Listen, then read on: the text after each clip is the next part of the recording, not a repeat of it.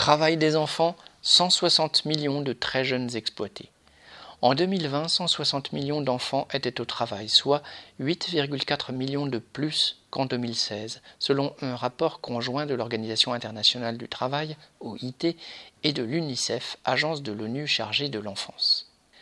La même étude indique qu'à ces 160 millions d'enfants pourraient s'en rajouter cette année au moins 9 millions du fait des conséquences économiques de la pandémie et jusqu'à 46 millions en 2022, citation, si les protections sociales baissent par rapport à leur niveau actuel à cause de mesures d'austérité et d'autres facteurs. Fin citation.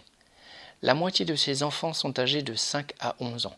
Les confinements, les fermetures d'écoles, les reculs économiques et les budgets sociaux réduits n'ont laissé d'autre choix à des familles laissées sans ressources que de faire travailler leurs enfants.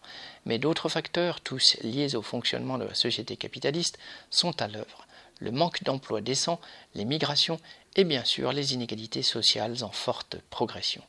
Ces enfants, on les trouve dans les plantations, derrière les murs des ateliers ou employés comme domestiques. Ils peuvent être esclaves, prostitués, associés au trafic de drogue ou à des raquettes criminelles. Certains sont tueurs à gages ou enfants soldats dans les pays en guerre.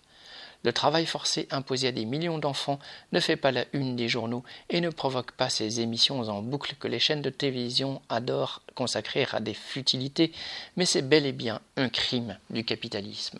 Jacques Fontenoy